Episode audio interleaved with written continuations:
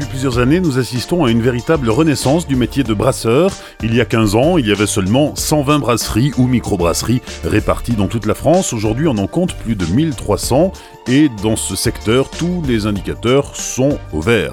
Je suis Olivier Malcura, je suis journaliste. J'ai toujours bu de la bière avec modération, mais j'ai découvert la bière lorsque je suis arrivé dans le Nord il y a 12 ans.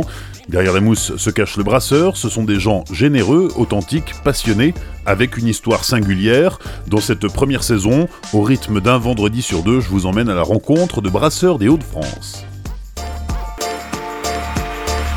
Épisode 1, Amaury d'Herbigny, la microbrasserie du Vieux-Lille et les bières de Célestin à Lille. Alors que son père vend la brasserie familiale en 1956, Amaury d'Herbigny reprend le flambeau presque 60 ans plus tard en 2014. Il s'inscrit donc à son tour dans cette longue lignée de brasseurs. Depuis son aïeul de la première moitié du XVIIIe siècle, Célestin Cordonnier, le flambeau est passé. Alors c'est une brasserie familiale depuis 1740. Mais la brasserie, donc euh, en 1740, euh, c'est un, de mes aïeuls qui s'appelait Cordonnier qui l'a euh, reprise. Elle existait déjà depuis 1500 et quelques, mais c'était pas dans la famille. elle était à Aubourdin et elle s'appelait la brasserie du Cygne. Et c'était une brasserie et un cabaret en même temps. À l'époque, il y avait pas mal de brasseries cabarets. Et donc c'est dans la famille depuis 1740. On brasse tous de père en fils. Et mon père a vendu cette brasserie en 1956, parce que malheureusement, il y a beaucoup de brasseries qui disparaissaient euh, à, cette époque-là. Et moi, euh, ben, j'ai repris le flambeau 60 ans après, euh, quand j'avais une cinquantaine d'années, un, petit poil plus. C'est quoi une, une brasserie cabaret? Eh bien, je ne sais pas trop bien. Euh, parce que j'ai pas pu interviewer le, mon ancêtre à l'époque. Mais j'imagine que comme il y a le mot cabaret, il devait y avoir des filles, et comme il y avait une brasserie, il y avait de la bière. Donc euh, voilà, il devait y avoir les deux. Euh, ça, devait, ça devait collaborer pas mal. Célestin Cordonnier, qui est, qui est ton, ton, ton aïeul, achète cette, cette brasserie. Pourquoi? Comment? Il était déjà brasseur à l'époque, lui? Ah, Ça, j'en ai aucune idée. Euh, je, je, sais pas, j'ai pas d'archives là-dessus. Comme archive, j'ai juste retrouvé l'acte le, d'achat, mais euh, ça dit pas sa profession euh, et tout ça, ni son âge. Bon, je pourrais le retrouver, hein, mais euh, voilà, je j'ai pas beaucoup d'infos là-dessus. Mais en tout cas, il achète une brasserie qu'il transmettra ensuite à, à ses fils, et, etc. Oui, oui c'est ça. C'est ça, tout à fait. à ses fils. Et un jour, il y en a un qui s'appelle Célestin Cordonnier, euh, parce que souvent ils se transmettent les prénoms aussi pour faciliter les choses. Il y en a un qui n'a pas de, fille, de fils, pardon, il n'a que des filles. Et donc, euh, c'est pour ça que moi je m'appelle pas Cordonnier, je m'appelle Derbini, euh, parce que une des filles de Célestin Cordonnier s'est mariée avec un Derbini, qui était mon arrière, arrière, arrière grand-père. On a descendu combien de générations là? Eh bien, moi je suis la neuvième génération de, de la lignée. Et alors, la, recette de la bière est restée la même Elle a évolué Elle a changé Aujourd'hui, est-ce que tu fais quelque chose de complètement différent, nouveau? Alors aujourd'hui, je fais un truc complètement différent, enfin plusieurs bières, mais complètement différentes. Alors pour plusieurs raisons. La première, c'est que j'ai pas retrouvé les recettes. Je pourrais les retrouver parce que c'est dans une pièce, euh, mais bon, il y a plein de poussière, tout ça. Euh, voilà, donc je n'ai pas trouvé les recettes. La deuxième raison, c'est que je pense qu'on n'aimerait pas les bières qui étaient brassées à l'époque. Et la troisième raison, c'est que je suis pas sûr, mais je pense qu'on ne trouverait pas les mêmes ingrédients. Et euh, donc euh, voilà, ça fait trois raisons qui font que je suis parti sur, sur une feuille blanche. Et donc ton père, un jour, décide de vendre cette, cette brasserie hein, dans, dans, les années 50. L'histoire s'arrête en fait. Oui, l'histoire s'arrête complètement. Euh, la brasserie est vendue avec les marques et les cuves. la brasserie est démolie. On garde juste la maison dans laquelle j'ai habité jusqu'à l'âge de 10 ans. Euh, mais j'ai malheureusement pas connu euh, la brasserie. Euh, et ça a été vendu aux enfants de Gaillan à l'époque. Les enfants de Gaillan ont sûrement récupéré le matériel puisqu'ils l'avaient racheté. Et puis, peut-être qu'ils ont exploité les marques, mais alors là, c'est des marques qui n'existent plus aujourd'hui. C'était la marque Derby, qui était la première partie de mon nom. mais c'est tout. Après, je voilà, je connais pas bien l'histoire. Donc toi, tu es reparti de, de, zéro ou de pas grand-chose, mais toujours avec cet héritage en fait euh, en mémoire, quoi. Moi, je suis parti de zéro, euh, complètement zéro. Le seul héritage que j'avais, c'était les histoires de mes oncles, de mon père, de mes tantes dans la brasserie, parce que euh, au moment, surtout au moment où la brasserie était occupée par les Allemands, parce que c'était une commandanture, et puis bon, les Allemands, comme ils aiment bien la bière, ils avaient la bière euh, à profusion. Mais sinon, euh, je, suis parti complètement zéro. La brasserie est ici à Lille, donc c'est à 3 km de Bourdin. Euh, donc c'est, y a pas, les cuves n'ont rien à voir, les recettes n'ont rien à voir, les, les marques et le site n'ont rien à voir. En juillet 2014, tu t'installes ici, euh, rue Jean-Jacques Rousseau. On est dans le, dans le Vieux-Lille, hein. euh, c'est, limite piéton. Enfin, c'est une rue à sens unique, euh, une rue étroite, toute pavée. Et, et là, on découvre cette, cette micro-brasserie du Vieux-Lille et cette, cette vitrine avec cette belle enseigne, les bières de Célestin. évidemment, dans le nom Célestin, il y a un côté un peu rétro. Hein. c'est le nom de, l'aïeul par, qui, par qui tout a commencé. Donc, il y a, y a ce pont entre aujourd'hui une brasserie moderne moderne euh, dans un quartier ancien et ce pont avec euh, le, passé et l'histoire de ta famille. Oui, en, fait, oui, le seul lien que j'ai récupéré, si je peux, si je peux dire, c'est euh, Célestin. en, l'honneur à, mon aïeul. Et puis je trouvais que ça faisait sympa, c'est un prénom sympa, c'est vrai que c'est un peu ancien, mais les prénoms anciens reviennent un peu à la mode. Et puis après j'ai fait une cave, une cave plutôt moderne où j'ai 400 bières du monde et pas mal de bières euh, locales, et puis la brasserie juste derrière, euh, toute, neuve, en effet.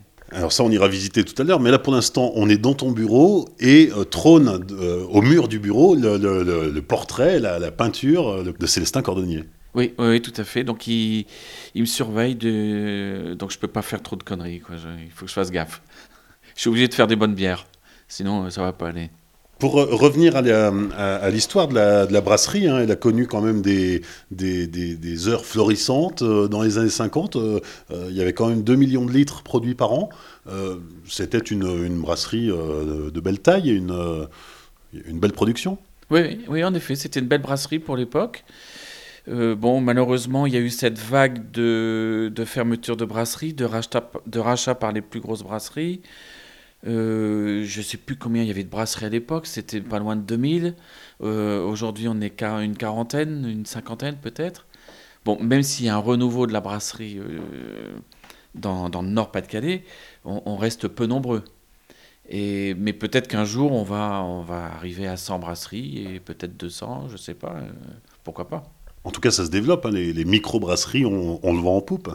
Oui, oui, oui, les, les micro-brasseries, on le vend en poupe les, clients euh, aiment beaucoup euh, acheter la bière localement, mais je pense que c'est pas seulement lié à la bière. Le, consommateur a besoin de voir euh, ce, qui est produit devant ses yeux. Il y a de plus en plus de restaurateurs qui ont la, cuisine ouverte à leurs clients. Euh, la pâtisserie euh, au merveilleux en est un bon exemple aussi, où, les, les, pâtissières font le, merveilleux devant tout le monde. Et là, bon, il y a une brasserie dans le Vieux-Lille où, où, je brasse, mes clients me voient brasser. Euh, il y a les odeurs de houblon, les odeurs de, cuisson du malt le matin.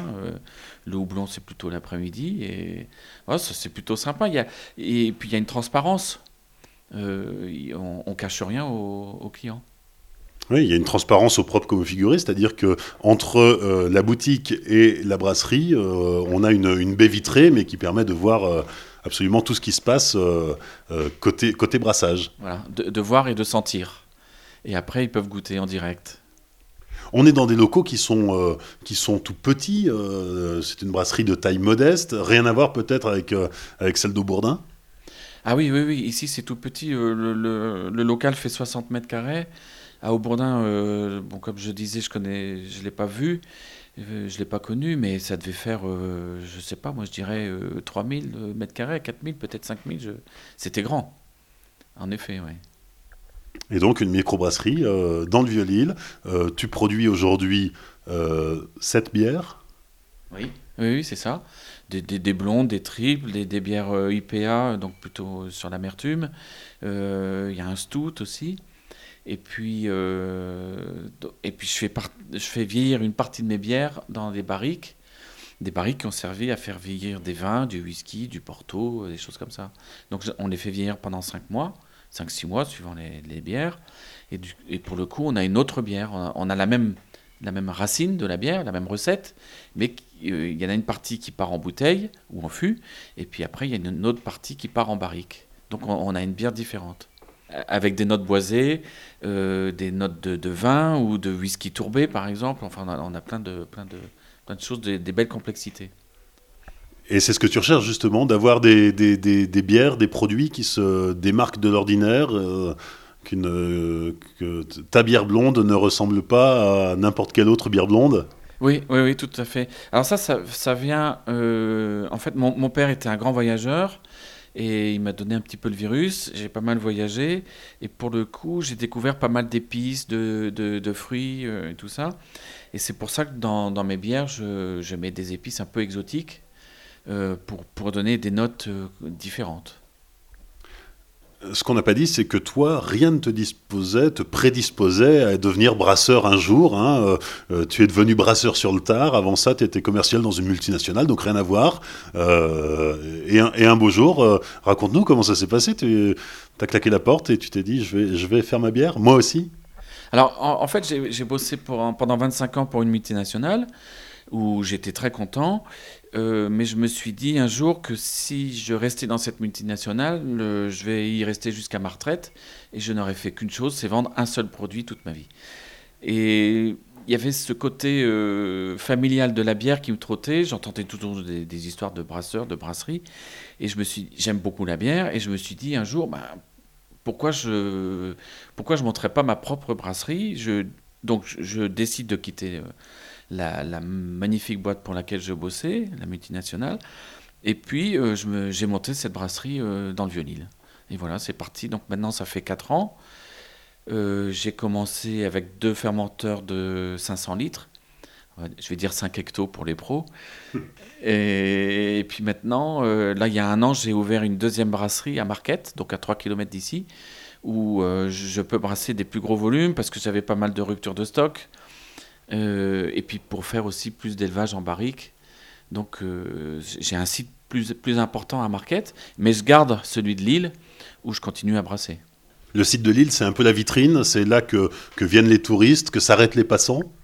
Euh, Oui, alors les touristes pas tellement, parce qu'en fait la, la rue, c'est une petite rue pas passante, c'est plus par le bouche à oreille, et puis j'ai beaucoup de, de, clients qui habitent dans le coin qui viennent euh, à la brasserie comme ils viennent chez le boulanger, euh, et peut-être pas tous les jours, mais qui viennent souvent. Et pour le coup, les touristes, j'en ai très peu parce qu'ils ne s'aventurent pas dans la rue euh, facilement.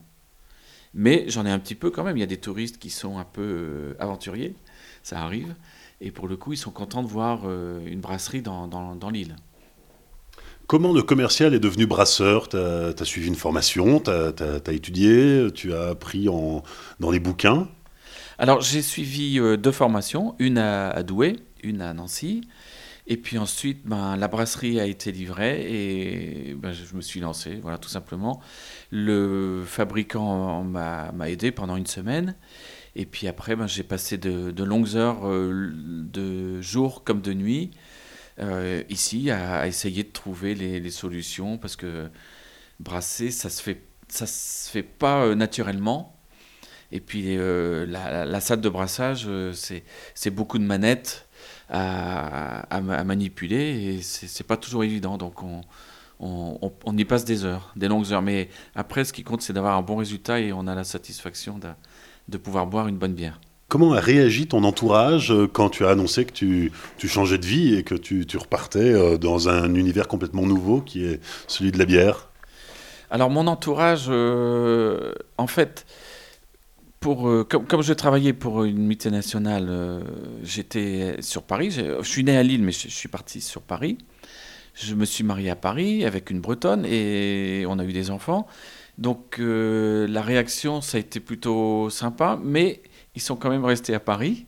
Ils m'ont dit Tu vas faire ton truc à, Lille tout seul, et puis tu reviens nous voir le week-end si tu as envie. Euh, et puis bon, en fait, c'est ce que j'ai fait. J'ai bossé pendant euh, trois ans euh, la semaine à, à, Lille, et je remontais le, samedi soir à, Paris pour les retrouver. Et puis là, ils m'ont retrouvé depuis un an. Ils sont revenus finalement. La, bière les, a attirés à Lille et voilà, donc ils sont sur l'île depuis un an. Quand on lance une nouvelle bière, comment est-ce qu'on est accueilli Surtout quand on n'est pas brasseur, hein, quand on quand on redémarre, euh, comme tu l'as fait, euh, comment est-ce qu'on est accueilli dans, ce milieu de, la bière, dans ce milieu des brasseurs? Alors, euh, dans le milieu du brasseur, ça, j'en sais rien. C'est à eux qu'il faudra poser la question. Je pense qu'ils m'ont un petit peu attendu au virage. je... Mais j'en sais rien. J'imagine qu'il y a des brasseurs qui... qui doivent penser que je suis un tocard. Il y en a qui doivent penser que j'ai eu du courage, il y en a qui doivent penser qu'ils s'en foutent. Euh, j'en sais rien. Je pense qu'il y a un peu tous les, tous les profils. Euh, quand je les vois, bon, euh, c'est plutôt cordial, c'est convivial. Après, dans mon dos, je ne sais pas ce qu'ils pensent.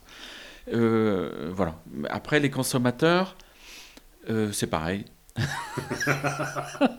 mais j'en ai pas mal et j'en ai de plus en plus. Donc je, je pense que mes bières plaisent. S'ils reviennent, c'est plutôt bon signe. Voilà, ils reviennent, c'est plutôt bon signe. J'en ai pas eu qui sont venus avec une bouteille vide me la casser sur le coin de la gueule. Donc euh, c'est qu'il n'y a pas eu de, grosses erreurs. Euh, voilà, je ne sais pas très bien en fait. On disait tout à l'heure que tu cherchais à faire des bières plutôt euh, high level, un peu, un peu, un peu chiadées, un peu complexes. Euh, se retrouver à la, à la carte d'un, d'un, chef comme Pierre Gagnère euh, ou à Lille comme, comme Clément Marot, c'est quand même le, le, le, signe d'un beau succès. Oui, oui, oui, oui, non, c'est, je, suis, je suis assez fier de ça. Oui. mais ça, ça s'est fait comment? Ça s'est fait comment? Bah, Je suis allé les voir tout simplement, et puis voilà. Euh, après, je suis, il y a aussi des, des baraques à frites euh, qui vendent mes bières, et j'en suis très fier parce que euh, c'est pas parce qu'on est chez Pierre Gagnère que le client qui va à la baraque à frites n'a pas le droit de boire ma bière. Et voilà, donc ça, me va très bien. Mais par contre, c'est surprenant que des restaurants gastronomiques servent de la bière. C'est pas dans leurs habitudes, ils sont plutôt portés sur le vin. Oui, c'est vrai. Et ça fait quelques années qu'il y a quand même de plus en plus de restaurants euh, étoilés euh, qui référencent des bières artisanales à leur carte euh, parce que la bière redevient un produit noble. il y a eu un accident dans y a eu un accident dans l'histoire de l'humanité, c'est que pendant 60 ans, il y a eu des bières industrielles et le consommateur en a eu un petit peu marre, donc il se dirige vers des bières artisanales de plus en plus. Et donc les bières artisanales plaisent de plus en plus. Il y a de plus en plus de brasseries artisanales. Et le consommateur a de plus en plus de choix. Et je trouve que c'est très bien pour lui.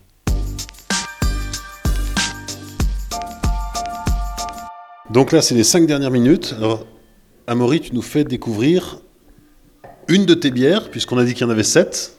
Alors, laquelle as-tu choisi? J'ai choisi une double IPA. Alors une IPA, c'est une bière de type euh, India Pale Ale, ça veut dire. Donc c'est une bière où on recherche l'amertume et les arômes. Donc là, c'est une double IPA à la fleur d'oranger, parce que moi, je suis, toujours, je mettre un petit truc en plus. Donc dans celle-ci, euh, on a mis de la fleur, de la, fleur d'oranger. On la trouve où? On la trouve donc euh, ici à la cave à bière, dans quelques cavistes, ben, vraiment quelques. Parce qu'en fait, on, l'a sorti il n'y a pas longtemps. Hein. Et on la trouve à Paris parce qu'en fait, c'est une collaboration qu'on a faite avec un bar euh, à Paris qui s'appelle le Brewberry. Et donc, elle est à 8 degrés 5. Donc, c'est plutôt une bière euh, forte hein, en alcool. Et on va se régaler, je pense. Elle se ferme avec une capsule. Pourquoi la capsule? Pourquoi pas le bouchon? Parce que le bouchon, c'est pour moi la capsule, c'est plus facile à, poser qu'un bouchon, tout simplement. Euh, j'ai pas, j'ai pas tergiversé pendant longtemps. Une capsuleuse, c'est très facile à manier. Euh, un bouchon, il faut mettre un muselet. Enfin, c'est compliqué. Oui, parce que dans une euh, micro-brasserie artisanale comme la tienne, euh, on, bouche les bouteilles une par une, on capsule les bouteilles une par une, il n'y a pas de machine. Oui, sur le site de Lille, oui, on fait, on fait tout à la main. Là, c'est une capsuleuse une capsule à la fois, une bouteille à la fois. Et la, soutireuse pour remplir les bouteilles, il y a quatre becs, donc on fait quatre bouteilles à la fois, ce qui est très peu. Hein. En fait, quand je fais une mise en bouteille d'une cuve de 500 litres, euh, il faut une journée à trois. pour faire 700-800 bouteilles. Comment est-ce qu'on définit une recette de bière? C'est toujours les mêmes ingrédients, mais qu'est-ce qui change? Qu'est-ce qui fait que cette bière-ci n'a pas le goût de cette bière-là? Ah, ça c'est une, question vachement complexe. L'orge va, va, donner le corps et la, couleur à la bière. Les houblons vont donner l'amertume plus ou moins forte euh, en fonction des houblons, le, les arômes aussi. Et puis après, bah, c'est l'alchimie de tout ça. Et puis après, c'est les, épices qu'on ajoute ou pas qui, vont faire que la, bière va avoir tel goût euh, et telle complexité. Mais à l'élaboration de la, de la recette, on ne sait pas exactement ce qu'on va avoir à, euh, au bout, parce que entre le moment où on va brasser et le moment où on va la boire, il va se passer deux mois. Euh, pendant les deux mois, on ne peut pas changer grand-chose. Donc, euh, voilà, c'est c'est un truc, c'est de la chimie, c'est très complexe. Donc sur le papier, ça marche, mais on ne sait pas si deux mois plus tard, la bière sera bonne. Ah non, non, non, ça en a, oui, non, on ne sait pas. On ne sait pas si elle sera bonne, et puis après, elle peut être bonne pour nous, et puis mauvaise pour, pour les consommateurs. Tu as déjà été déçu de tes recettes, des essais que tu as pu faire? Euh, Oui, oui, il m'est arrivé de jeter des brassins, mais je pense qu'il vaut mieux jeter que continuer à, s'évertuer, à, à, vouloir vendre. Vendre, on, s'en fout à la rigueur. Ce qu'il faut, c'est que, faut que ça plaise. C'est ça le principal. Ici, on est euh, dans la brasserie, hein, dans la partie brasserie. On a franchi la boutique. Hein, et, on est entouré de, cuves en inox. Alors c'est une brasserie très moderne, hein, parce qu'on a tous l'image d'Épinal de la brasserie en cuivre avec l'espèce de cheminée qui remonte. Oui, oui, oui, ici c'est l'inox. Alors moi, j'ai pris l'inox parce que, en fait, maintenant toutes les brasseries sont en inox. On peut avoir une, euh, un habillage cuivre pour faire genre euh, brasserie ancienne et tout ça. Moi, j'aimais pas. Et puis en plus, il euh, faut, faut, le nettoyer. Bon, et puis l'inox, c'est moderne, c'est sympa.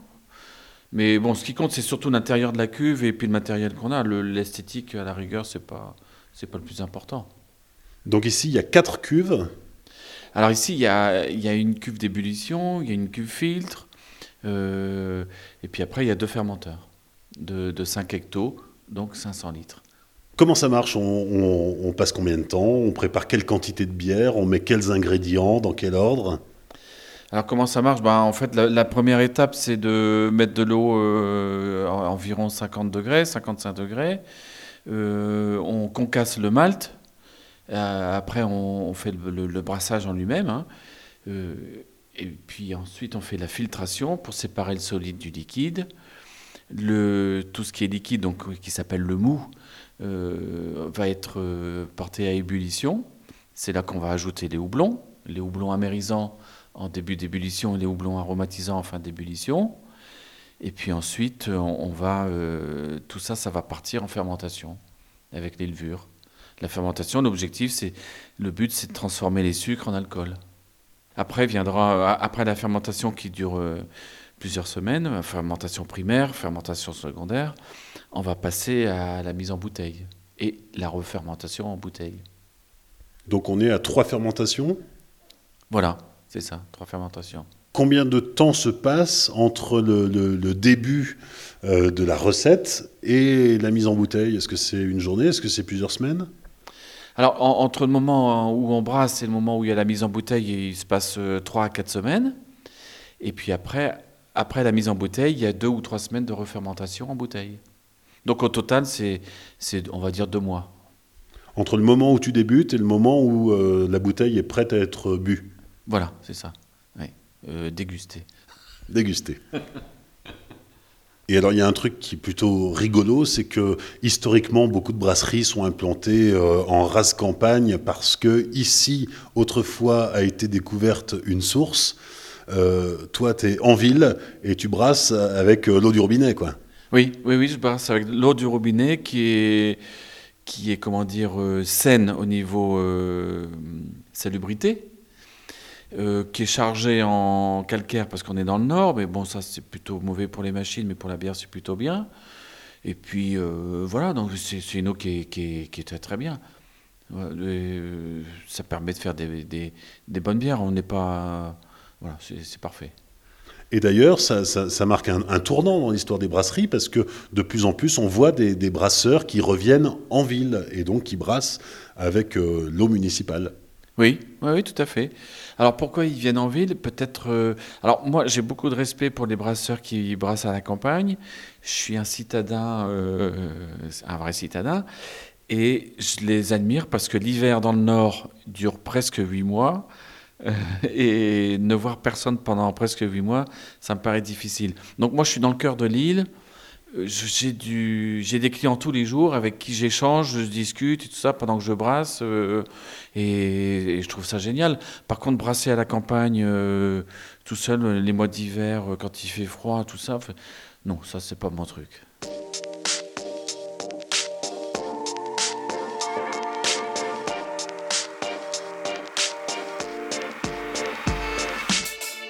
Merci à Amaury Derbini de nous avoir ouvert les portes de sa brasserie, la microbrasserie du Vieux-Lille, rue Jean-Jacques Rousseau à Lille, un lieu que je vous propose de découvrir en images sur l'Instagram du Podcapsuleur. J'en profite pour ajouter que la microbrasserie se visite avec sa cave aux 400 bières du monde entier. Il y a aussi le drive à Marquette Lille pour les gens pressés. Vous retrouvez toutes les infos utiles sur le site célestinlille.fr. J'espère que ce premier épisode vous aura mis l'eau à la bouche. N'hésitez pas à liker, commenter, rajouter plein d'étoiles sur iTunes. Je vous donne rendez-vous chez un autre brasseur des Hauts-de-France dans 15 jours. D'ici là, vous retrouvez le podcapsuleur sur Facebook et sur Twitter. Et souvenez-vous, l'abus d'alcool est dangereux pour la santé, alors savourez, mais sans forcer.